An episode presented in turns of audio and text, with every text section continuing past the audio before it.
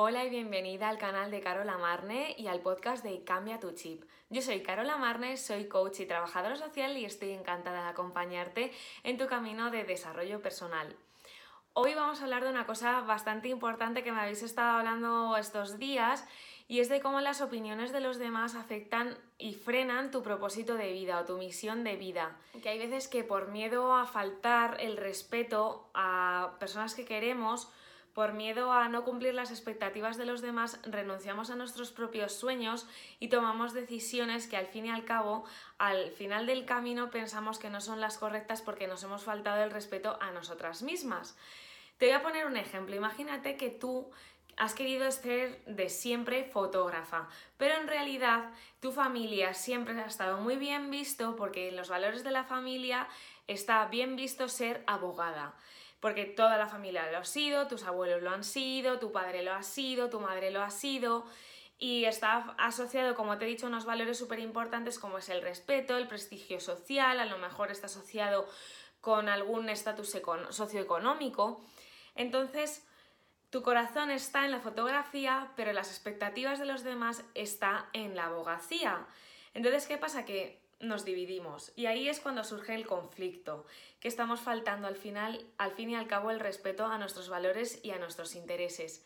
Imagínate vivir esta vida tan disociada, tan que tu mente está en un lado, que acabas cansada, porque suele pasar que sueles estar cansada, eh, sin ánimo, no tienes ganas de trabajar, por ende, tienes tu propósito de vida que lo tienes un poco abandonado porque piensas que tocarlo va a ser faltarle el respeto a los demás, va a ser el, faltarte el respeto a ti misma, el, el, no tener ganas ni motivación por hacerlo porque piensas que estas dos partes están divididas.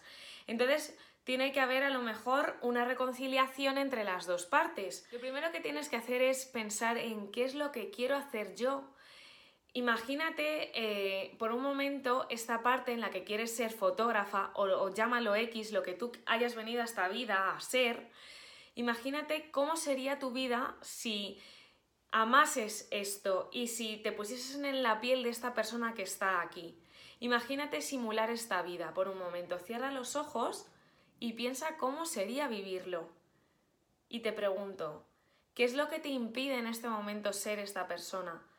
A lo mejor tienes estas creencias que te están impidiendo, que te están limitando el no ser esta parte. Entonces lo que te quiero decir que hay muchas veces que tus decisiones, que el llevar a cabo tu propósito de vida afecta a tu entorno. Claro que afecta a tu entorno. Habrá gente que le, que le guste lo que hagas, habrá gente que no, habrá gente a la que quieras mucho y que no esté de acuerdo con lo que estás haciendo, pero si verdaderamente te quiere y te acompaña y ve que tú eres feliz y si quiere tu felicidad y tu bien, te acompañará al fin y al cabo a, ser lo que tú quieres ser. Al principio no os penséis que yo he venido aquí a ser coach y de repente, ¡pum!, soy coach. No, he tenido que renunciar a un montón de cosas, he tenido que, que saltar muchos obstáculos y muchas opiniones, expectativas de los demás y me estaba faltando el respeto a mí misma y no estaba siendo yo misma eh, y, no, y por ende no estaba acorde con mi propósito de vida, por eso sufría tanto y he dado tantas vueltas hasta ser lo que quiero, que verdaderamente quiero ser.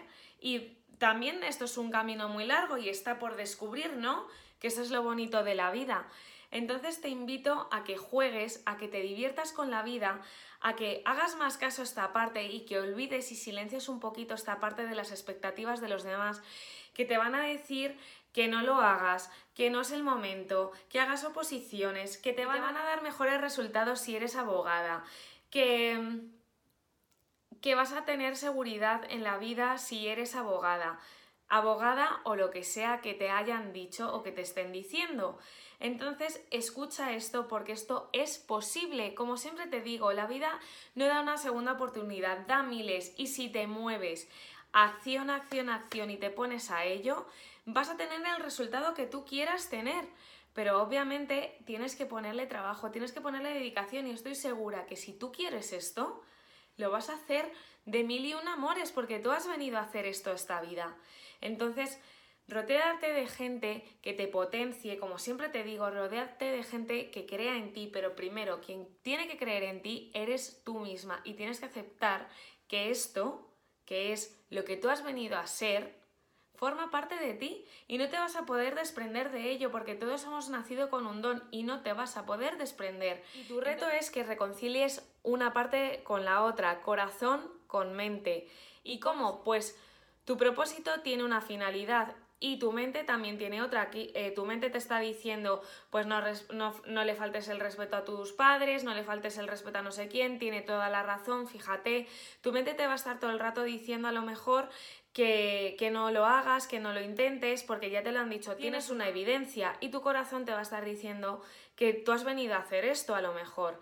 Entonces, busca cómo puede hacerse esta simbiosis entre, entre los dos.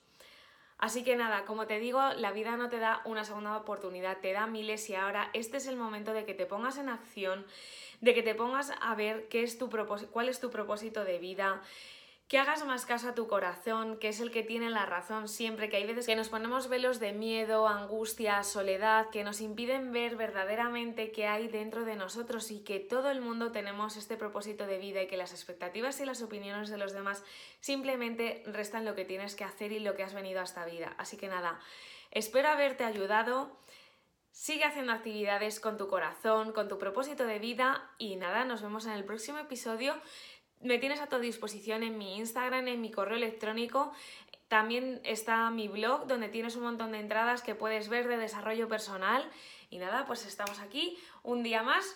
Te mando un beso muy grande y hasta la próxima. Hasta luego.